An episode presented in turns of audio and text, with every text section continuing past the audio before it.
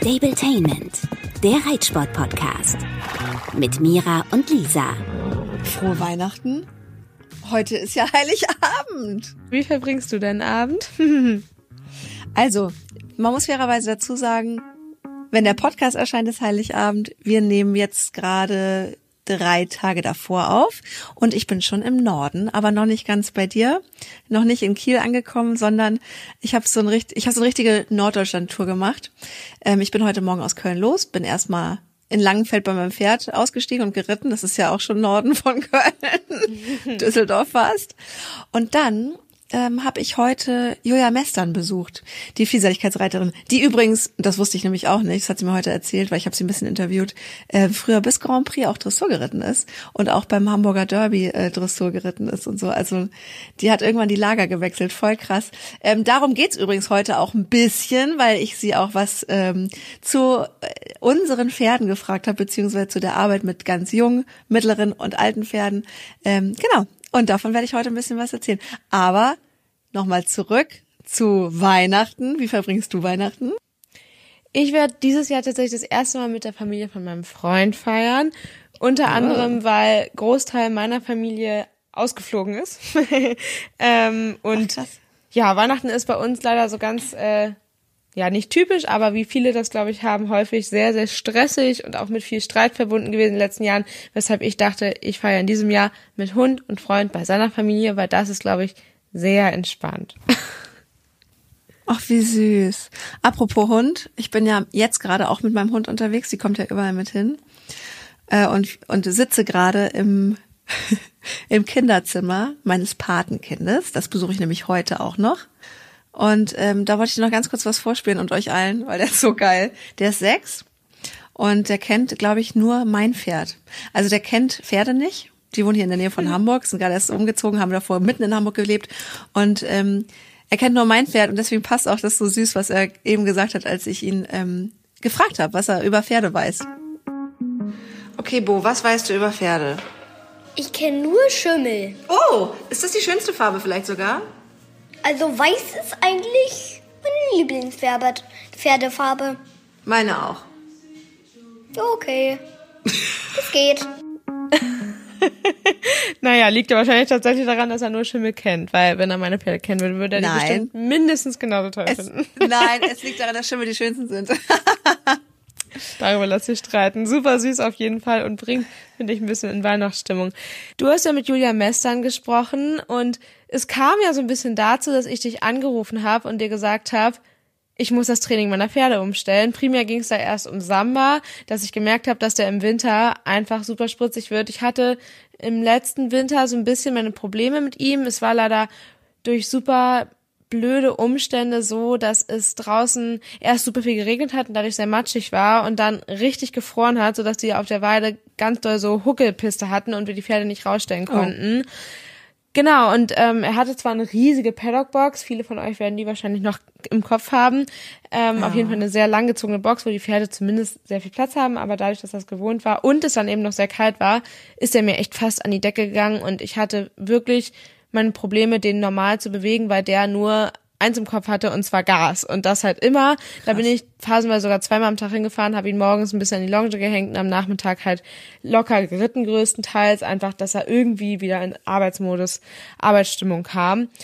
Und ich habe jetzt natürlich so ein bisschen wieder äh, Panik bekommen, als ich jetzt, wo es so knackig kalt wurde, gemerkt habe, okay, der ist ganz, ganz anders drauf als sonst und leider nicht wie sonst in super toller Arbeitsstimmung, sondern eben im Rennmodus. Und ja, das habe ich jetzt versucht, schnell wieder in den Griff zu kriegen und durch einfach Arbeitsplan aufstocken. Normalerweise reite ich Samba ja nur so dreimal die Woche richtig oder sogar nur zweimal richtig Arbeit und ein weiteres Mal lockere Arbeit und ansonsten eigentlich nur Gelände. Das geht im Winter einfach nicht. Man kann durch Gelände nicht mehr genug Ausgleich schaffen, ich zumindest nicht, weil man hier auf den meisten Wegen nicht viel traben, galoppieren kann. Man fahren muss und es einfach früh dunkel wird. Und ähm, deshalb habe ich mir jetzt überlegt, dass ich ihn zwei bis dreimal richtig reite, richtig arbeite, mit natürlich ausreichend Aufwärmen und so weiter. Und an zwei bis eher drei weiteren Tagen entweder vorwärts, abwärts locker reite größtenteils und eben im Gelände versuche ein bisschen mehr zu machen und er wirklich nur einen Tag eigentlich noch frei hat die Woche. Das ist halt ganz anders als im Sommer, aber ich merke, es tut ihm gut. Und das heißt ja nicht, dass er jetzt sechs Tage durchackern muss, aber dass er eben sechs Tage in allen drei Gangarten bewegt wird. Find's immer noch total wenig, in Anführungsstrichen wenig. Also der arbeitet nur dreimal die Woche und ansonsten vorwärts abwärts ist ja immer noch mega schon Programm, oder? Ja, ich, aber ich schon ihn ja schon seit drei Jahren so gut ich kann oder setze ihn, ja, was heißt ich schon ihn? Ich setze ihn halt, ja, vorsichtig ein, sag ich mal, weil er ja mal eine ganz minimale Sehnenverletzung hatte, die mir aber sehr äh, zugetragen hat, weil ich da wirklich immer noch Probleme in meinem Kopf habe und ganz schlimmes Kopfkino hatte. Es ist mittlerweile deutlich besser geworden, deshalb kann ich jetzt auch sechs Tage wieder reiten die Woche, aber ähm, ja, macht es halt ein bisschen entspannt und versuche halt ihn gezielt einzusetzen. Aber es klappt auf jeden Fall gut. Und dann kamen wir nämlich auch auf das Thema, wie das denn mit Dino ist. Der ist ja erst vier Jahre alt und ich habe da ja meine Regelung vier Jahre, also maximal viermal die Woche arbeiten. Und arbeiten dann natürlich nicht in dem Ausmaß wie Samba an seinen zwei Tagen die Woche, sondern eben da reiten und ansonsten wirklich gar nichts. Also mache ich wirklich gar nichts mit dem, außer mal spazieren gehen oder so. Ähm, und der ist jetzt natürlich auch ein bisschen spritzig geworden im Winter, kriegt ein bisschen Kraft und hat auch richtig Bock und vor allem bietet der sich total an. Und das fand ich halt so schwierig oder finde es so schwierig, damit umzugehen, ähm, da so ein junges Pferd nicht über die Uhr zu drehen und halt, ja, sag ich mal, sein Talent und seine Motivation auszunutzen. Dazu äh, muss man vielleicht auch nochmal vorweg sagen, was Julia so für, für eine Frau und für eine Reiterfrau ist und Pferdefrau ähm, und warum ich gleich auf die Idee gekommen bin, das mit ihr mal zu besprechen.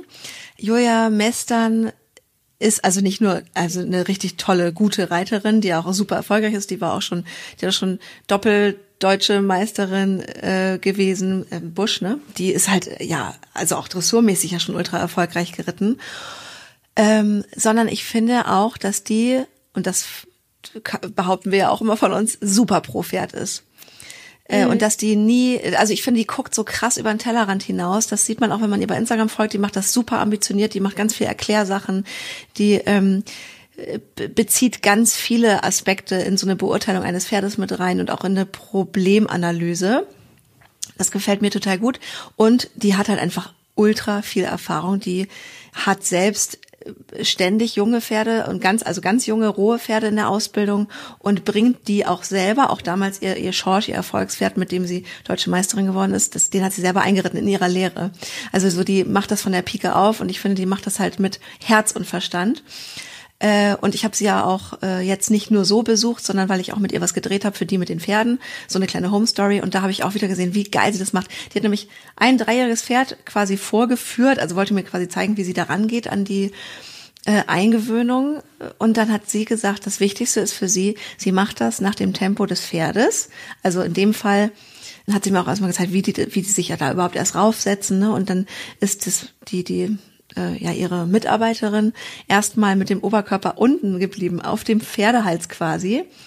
Und äh, hat sich ganz langsam aufgerichtet und dann wird das Pferd auch nicht irgendwie forciert irgendwie loszulaufen, sondern der macht ein paar Schritte, bleibt wieder stehen und dann sagt sie, wenn das Pferd jetzt halt gerade mal kurz stehen bleibt, dann darf der das auch so. Also ich finde, die ist mega pro Pferd und ähm, das hat mir gut gefallen. Beziehungsweise das gefällt mir einfach gut. Also eine sehr, ja, fachkundige Frau.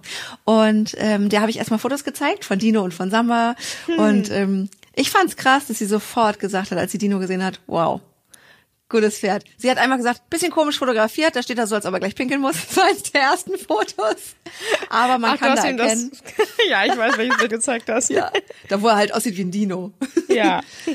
ähm, und da meinte ich noch so, ja, haha, guck mal, wie lang der überall ist. An dem ist ja alles lang. Und sie so, ja, ja, super. Aber das musst du dir jetzt mal selber anhören oder ihr müsst es euch jetzt mal anhören, weil ich fand das echt interessant. Also ich habe sie im Prinzip genau das gefragt, was du dich immer fragst. Ähm, wie viel darf man machen? Wenn das Pferd so viel Lust hat, kann man das einfach mitmachen sozusagen. Den Dino habe ich dir jetzt gezeigt. Erstmal, wie, wie gefällt er dir optisch? Super, super schönes Pferd. Super. Gute Farbe, gute Blässe, super. Jetzt ist er ja erst vier. Der ist krass lang, ne? Ist es gut? Ganz wichtig, ja. Langer Hals ist die, also der Hals ist die Balancestange des Pferdes und da kann das Pferd sich dran ausbalancieren und äh, je länger der Hals, desto besser einfach die Möglichkeit nachher auch wirklich über Kraft sich zu bewegen und lange, lange gesund zu bleiben. Super. Ja. Aber der, an dem ist alles lang, auch die Beine, der ist ja und über. Also Beine, Beine ist, Beine ist auch gut, möchte man gerne, klar, aber ist natürlich nicht so stabil. Also ähm, das ist immer so, so Kuckuck zum Beispiel ist ja, hat ja zwar einen dicken Bauch heute, aber ist sehr langbeinig. Aber diese Pferde sind, man sagt so ein bisschen Hochhäuser. Also die, die Engländer zum Beispiel haben da ein bisschen Problem mit, wenn es so langbeinige Pferde sind. Die wollen, man will eigentlich lieber so ein bisschen, dass die auf dem Boden stehen, dass sie ein bisschen äh, stabiler an der Erde sind sozusagen, ne? weil der Schwerpunkt nicht zu hoch kommt. Wie ein Sportauto. Genau, genau so. Ähm, jetzt hat Mira mit dem Dino das Problem, in Anführungsstrichen, dass der richtig Bock hat und sich anbietet und sie eigentlich schon alles machen könnte. Ähm, wie gehst du mit so Jungpferden um? Ähm, ich meine, der ist erst vier, die total mitmachen und Lust haben. Äh, Also ich versuche halt natürlich mein Training, jetzt komme ich aus der Vielseitigkeit, äh, ganz, ganz individuell zu machen. Also wirklich so ganz abwechslungsreich, jeden Tag irgendwie was anderes mit denen zu machen, die richtig zu fordern vom Kopf her. Nicht so sehr vom Körper, um da eben, also die sollen schon arbeiten, aber natürlich nicht einfach zu schnell zu viel Muskulatur aufbauen. Vielleicht, dass man dann auch mal gegen den, gegens Wachstum geht. Ja, die wachsen einfach in der Zeit noch, das ist ganz, ganz wichtig. Ähm, Dornfortsätze und so weiter. Ja, wenn ich die dann schon zu früh aufrichte, habe ich einfach sofort Kissing Spines vorprogrammiert, weil es ja alles noch ganz weich ist, noch nicht aus, äh, wirklich ausgewachsen ist. Ähm, und ich würde dann wirklich einfach Sachen machen, zum Beispiel, wenn das jetzt ein Dressurpferd ist, dann würde ich halt viel äh, Regenschirme hinstellen, Flatterbänder, sowas, alles, was vielleicht ein bisschen nervig ist, aber was man einfach mit dem übt, ja, dass der neugierig ist, dass der überall rüber geht, dass der durch eine Pfütze läuft, wenn im Viereck eine Pfütze ist, ja, wo die anderen scheuen und der läuft da durch, hat er schon gewonnen. Also solche Sachen, dass man sich, dass man die Pferde vom Kopf her fordert, sie neugierig macht, sie aufmerksam macht, aber halt wirklich auch nur vielleicht dreimal die Woche bisschen mehr rangeht, dass sie ähm, arbeitet, arbeiten. Ich bin da also sehr, sehr vorsichtig mit den jungen Pferden, muss ich ganz ehrlich sagen. Jetzt hat äh, Mira, eigentlich wollte sie ein Springpferd, weil sie ja schon ein Dressurpferd hat. Dann hat sie sich ein junges Pferd gekauft, der ist aber noch zu klein, also der, der fängt jetzt gerade an mit dem Fohlen-ABC so ungefähr. Ähm, und dann konnte sie es nicht abwarten, hat sich jetzt dieses Pferd gekauft, der sich dressurmäßig ja total anbietet. Aber der macht auch im Freispringen, ri- also ich finde einen richtig guten Sprung. Ähm, wie viel kann man da machen, wenn man sagt, auch da, der soll gesund sein und Spaß daran kriegen? Ähm, also das kann man ja alles, kann man in klein üben. Also ich kann mir ja einen 30, 40, 60 Zentimeter Parcours hinbauen und da schon wirklich alles üben mit den jungen Pferden. Mache ich auch ganz viel oder mal an der Hand auch. Freispringen natürlich sowieso. Beim Freispringen ganz, ganz viel verschiedene Wassergraben drunter. Habe ich jetzt ja gerade eine Serie gemacht drüber mit Farbgebung, ne, wie man die Pferde wirklich unterschiedlich dazu bringt, äh, dass sie springen und dass sie es leichter haben. Ähm, sowas finde ich also ganz, ganz wichtig, dass man alles, alle Unterbauten, all sowas, dass sie das alles einfach schon kennen. Also dass man nicht sagt, ich baue einfach nur ein Freispringen auf oder ich mache einfach nur, sondern dass ich wirklich sage, ich übe jetzt beim Freispringen den Wassergraben und nächstes Mal mache ich es einmal an der Hand und dann kann ich mich raufsetzen, kann da einfach rüberreiten und habe gar nicht erst ein Problem. Also sowas kann man halt, hat man jetzt die Zeit mit so einem jungen Pferd, ne, dass die wirklich top vorbereitet sind und körperlich müssen sie da ja noch gar nicht so viel tun dann eigentlich. Ach krass, was heißt an der Hand, du springst dann mit dem, du führst An der Longe zum Beispiel. Oder ich springe auch vorweg und äh, lass sie dann hinterher springen. Ähm, das geht auch wirklich gut. Gerade mit den Geländenessen ist das natürlich super. Ne? Krabbelst über den Baumstamm rüber und die kommen dann, sehen das und kommen dann einfach mit. Und das gleiche ist beim Graben auch. Und wenn du dann nachher den Graben unterm Sattel springst, dann ist das ja für die ganz normal, weil das haben die ja schon gemacht einfach. Witzigerweise teile ich da total mit ihr die Meinung, so in den Grundsätzen, ähm, weil genau das ist der Grund, weshalb, also dass die Knochen und Bänder und so weiter so weich sind, das Pferd einfach noch total im Wachstum, weshalb ich halt maximal viermal die Woche was mit dem mache und den so super viel vorwärts, abwärts reite. Das muss er natürlich auch noch richtig lernen, der ist dann auch häufig zu eng und kommt zu tief, aber letztendlich ist mein Ziel aktuell überwiegend den halt in die Tiefe zu reiten und nicht oben hinzustellen, eben aufgrund dieser Thematik, dass das ja auch irgendwie der Grundsatz ist und es einfach schonender ist für seinen jungen Körper. Was ich aber jetzt nochmal mitnehmen werde und da echt vielen Dank an Sie, falls du sie nochmal siehst, ist halt mit Ja. ihm wirklich so ein bisschen Anti-Schrecktraining zu machen, weil er tatsächlich der einzige von meinen dreien ist, ähm, der ein kleiner Hasenfuß ist und ja, auch echt glotzig. Also, wenn da sich was verändert am Reitplatz, da am Rand mal irgendwie ein Wasserschlauch liegt oder so und da ist letztens ein Pferd über die Bande gesprungen, die ist ja nicht so hoch und da ist so tiefer ja, Erdboden und da sind jetzt so tiefe Spuren drin, fand er ganz gruselig. Da konnte man dann erstmal ein paar Runden nicht lang. Und von der anderen Hand ist das natürlich nochmal was ganz Neues. also, genau, das ist ein kleiner Hasenfuß. Nichtsdestotrotz mache ich sowas ja auch viel. Also ich baue selten extra was dafür auf, muss ich ehrlicherweise sagen, aber ich bin da total schmerzbefreit, gehe mit denen super schnell auch alleine ins Gelände nach dem Training, vor dem Training. Ähm, ja, zieh meine Jacke da oben drauf aus, natürlich immer mit Zügeln in der Hand. Das fand er am Anfang ein bisschen gruselig, wenn hinten was auf dem Rücken war. Ich habe ihn mal laufen lassen und dann so ein Petsy-Ball, so heißt das, glaube ich, dazu genommen. Also ich integriere das so ein bisschen sag ich mal, so wie es kommt, baue es nicht extra ja. auf, wäre aber auf jeden Fall bestimmt eine Maßnahme, weil der war zum Beispiel auch, der ist ja äh, letzte Woche mit mir das erste Mal gesprungen ein bisschen und ich hätte echt ja. erwartet, nach dem Drama, was ich in den ersten Wochen mit dem schon erlebt habe, was Stangen angeht, hätte ich echt nicht gedacht, dass er das so brav macht. Der war halt sehr stockend und ist auch immer mal wieder ausgefallen, aber er ist kein einziges Mal stehen geblieben. Wir sind halt irgendwie nur so fünf, sechs Mal durch und dann war finito. Wir haben eine kleine Reihe aufgebaut, auch wie sie gesagt hat, so auf 30, 40 Zentimeter Höhe, ähm, weil das total reichte. Und das war auch zum Beispiel, was ich da gelernt habe, dass eine Reihe für so ein junges Pferd total sinnvoll ist, weil die Trainerin meinte ja. zu mir so, ach Mira, ich habe extra für euch eine Reihe aufgebaut und ich dachte so, äh, ich liebe das. genau. Ja, aber ich, ich dachte so, das, das, ist voll anspruchsvoll und sie meinte, dass das halt total sinnvoll ist, weil die dann ein bisschen Rhythmus kriegen und ein bisschen reinkommen ja. und nicht vor jedem Sprung neu gucken, sondern einfach dann eine Aufgabe haben und ja, das hat er auch richtig gut umgesetzt und das sind halt alles so Kleinigkeiten, die man üben kann und genau, da kann man halt auch ganz schnell dann eigentlich mit Unterbauten arbeiten ja, und eben mit sowas variieren, halt so nicht geil. mit der Höhe, ne? Ja. Was sie meinte, Aber da merkt man auch, dass sie so vielseitigkeitsveranlagt ist, weil ja. das ist denen, glaube ich, dann voll im Blut. Ja, total cool. Und ich dachte gerade so, was für eine Erleuchtung und wie einfach eigentlich zu sagen, ich leg schon mal einen Wassergraben beim Freispringen mhm. in die Reihe. Warum auch nicht? Ich weiß mhm. noch, das war das größte Ding mit jedem Pferd, das ich geritten oder ich wollte gerade sagen, hatte, glaube ich, ganz vielen so. irgendwann mal einen Wassergraben zu springen. Ja klar, warum tust du den nicht einfach beim Freispringen schon drunter? Es ist irgendwie so naheliegend, aber man kommt ja trotzdem nicht drauf. Mhm. Oder ich noch nicht. Nee, total. Also, das sind ja echt so Kleinigkeiten, da kann ich auf jeden Fall so mal was mitnehmen. Aber letztendlich beruhigt es mich auch, dass wir uns da so bestätigen, sag ich mal, in der Meinung dazu, ja. dass ähm, ja man das schon so ein bisschen annehmen kann, aber trotzdem definitiv da eher auf ja lockere Arbeit legt und einfach nicht zu viel macht. Ja, finde ich auch. Ja, ich meine, es wäre natürlich auch total ernüchternd, wenn jetzt äh, irgendein Profi um die Ecke kommt und einmal komplett den Kopf dir waschen müsste.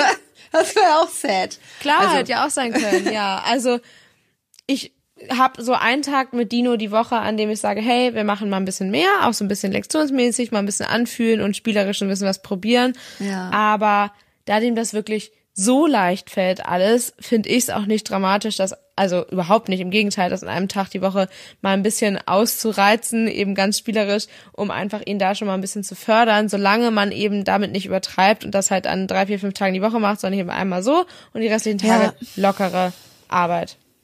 Das ist ja auch so ein bisschen gerade, äh, oder das ist ja ein Dauerthema bei mir, ne? Wie, wie viel kann ich meinem Pferd mit seinen mhm. jetzt fast 20 noch zumuten und wie viel nicht? Weil ich jetzt ja gerade so positiv überrascht war, äh, nachdem wir das A-Springen bei uns, auch bei uns auf der Anlage so super absolviert haben, das A-Springen so super absolviert haben, ähm, hatte ich ja den Höhenflug und meinte so, ey Marcel, zu einem Trainer, ich kann doch, ich kann doch nächstes Jahr mit dem in L-Springen reiten. Und dann sagte er, ja klar, äh, solange der keine Arthrose kriegt, äh, kannst du mit dem auch in L-Springen reiten.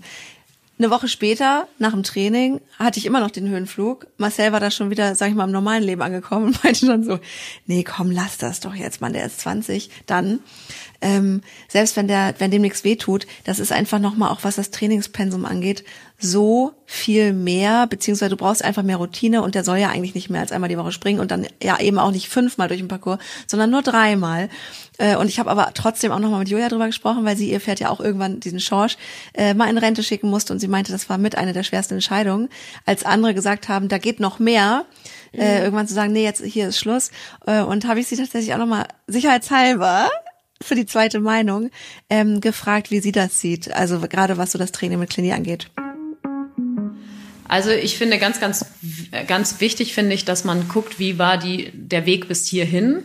Also ist mein Pferd kontinuierlich immer so, also ich würde das Niveau nicht unbedingt noch mal höher setzen, glaube ich. Ich glaube, da würde ich einfach sagen, so ab 15, 16 würde ich irgendwann sagen, gerade im Springen, dann ist es einfach auch gut. Dann muss man vielleicht mit dem zufrieden sein, was man macht. Das kann man aber kontinuierlich machen. Wenn man dann im Training mal sagt, ich springe mal einen L-Sprung, ist das natürlich überhaupt kein Problem. Und wenn man jetzt merken sollte, Mensch, der springt einen L-Sprung gut, der springt fünf nachher gut, locker, dann kannst du auch nachher wieder in L-Springen gehen. Aber es muss halt einfach super vorbereitet sein und einfach auch länger als jetzt beim jüngeren Pferd. Na, also das würde ich wichtig finden, dass man wirklich sagt, dass man ihn nicht überfordert weil er hat ältere Knochen, er hat eine ältere Muskulatur, das ist ja alles nicht mehr so dehnfähig und wenn man dann, sage ich mal, noch doch im L springt und kommt vielleicht nicht so passend oder irgendwas ist nicht so und der muss sich richtig zerreißen und macht sich irgendwas kaputt, was dann einfach passieren kann, dann äh, ärgert man sich auch. Nicht nur, dass es fürs Pferd schlimm ist, aber es ist für einen selber dann ja auch ätzend. Also wenn einem sowas passiert ist. Ne? Also, Das, dass man, das hat man in der Dressur nicht. L-Dressur könnten wir noch machen. äh, Dressur kann man natürlich immer machen.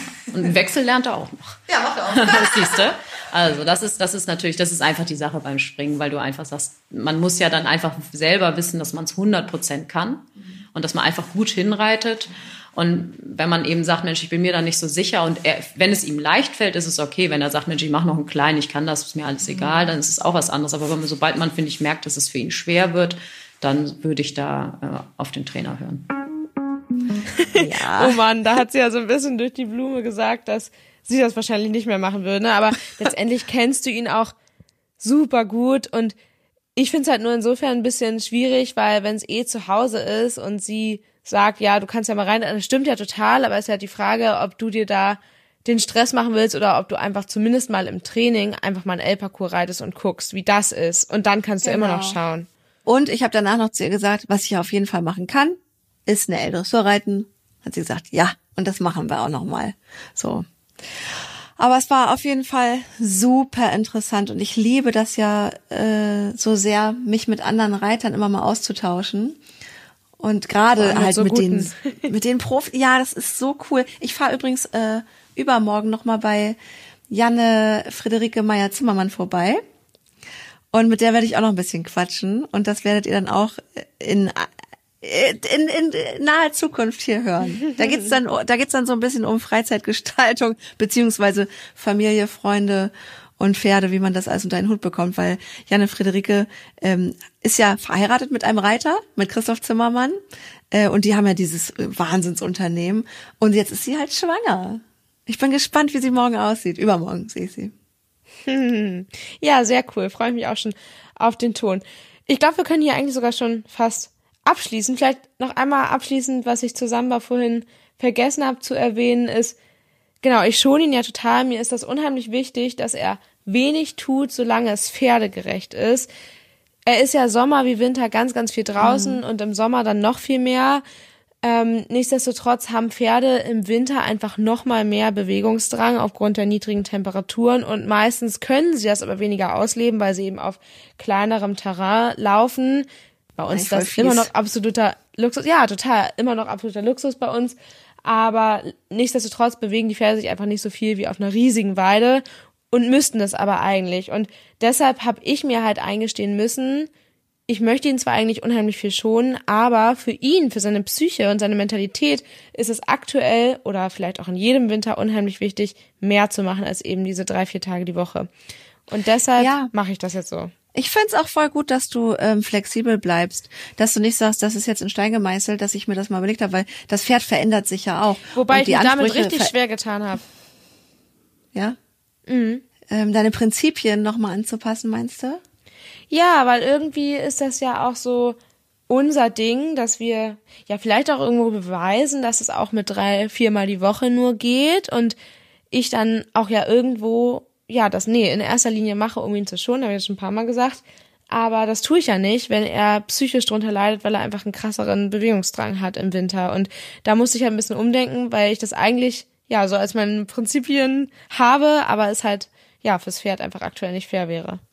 Aber ich glaube, das ist eh das Allercoolste, wenn man immer wieder flexibel auch ähm, nachjustiert und immer wieder überprüft, ist das immer noch wirklich das Beste fürs Pferd, wie ich es mir mal überlegt habe, weil es verändern sich ja immer kleine Parameter, so wie bei mir ja auch. Das äh, Thema hatten wir jetzt schon zigmal, ähm, dass man immer wieder guckt, äh, wie sind die Gegebenheiten, was kann ich jetzt gerade tun, damit es irgendwie am optimalsten läuft. Und deswegen finde ich es eigentlich total cool, dass du da jetzt nochmal nachjustierst. Und er wird ja auch gerade nochmal durch das, das, was ihr macht, zum Hochleistungssportler. Also der hat ja dann das, da ändern sich ja dann auch die Ansprüche im Vergleich zu, wenn du noch mit ihm A und L Dressur geritten bist. Ja, das ist tatsächlich auch was, was ich immer wieder merken muss und wo mein Trainer auch zu mir gesagt hat, letztens, als Samba da mal wieder ordentlich on fire war, meinte zu mir, du wolltest doch ein Dressurpferd. Und Ja. jetzt habe ich halt einen, der ordentlich Dampf hat. Und ähm, ich finde das immer noch manchmal ungewohnt, weil Samba ja tatsächlich in jungen Jahren auch eher triebig war. Das kann man sich jetzt gar nicht mehr vorstellen. Aber ja, also ich muss das immer wieder mir klar machen, dass man den jetzt richtig reiten muss und der das auch richtig einfordert und da müssen wir halt auch den Trainingsplan anpassen. Ach ja, die Pferde, Dauerthema. Ich muss jetzt übrigens mit meinem Patenkind noch ein paar, ich muss mir noch Pferdewitze anhören. Na dann mal los. Warte, einen kann ich schon mal erzählen. Einen kann ich erzählen. Den hat er mir eben noch erzählt. Der geht so. Ko geht ein Cowboy zum Friseur, kommt wieder raus, Pony weg. Oh man, sehr gelungener So Abschluss. Also dann viel Spaß beim ins Bett bringen und frohe Weihnachten. Hey Leute, frohe Weihnachten. Gebt euren Pferden ein paar extra Möhrchen. Gebt uns ein paar extra gute Bewertungen. Es geht jetzt übrigens auch bei Spotify, da würden wir uns mega freuen. Mit meinem Telefon geht es nicht. Es geht irgendwie noch nicht mit jedem. Der, irgendwelche Updates braucht man dafür. Aber sobald es geht, würden wir uns total freuen. Wir freuen uns auch schon über die bestehenden Apple-Bewertungen. Also ich habe es mir noch, neulich nochmal in Ruhe alles durchgelesen. Ist so süß. Also danke dafür und ähm, bis zum nächsten Mal. Hm, ciao. Stabletainment, der Reitsport-Podcast. Mit Mira und Lisa.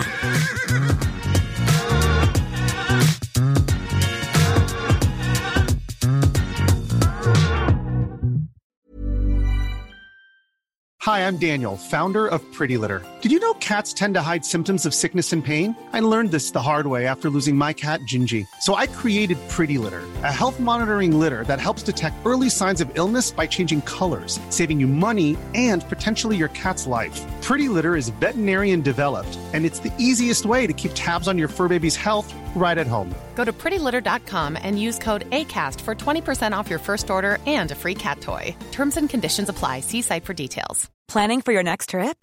Elevate your travel style with Quince. Quince has all the jet setting essentials you'll want for your next getaway, like European linen, premium luggage options, buttery soft Italian leather bags, and so much more. And is all priced at 50 to 80% less than similar brands.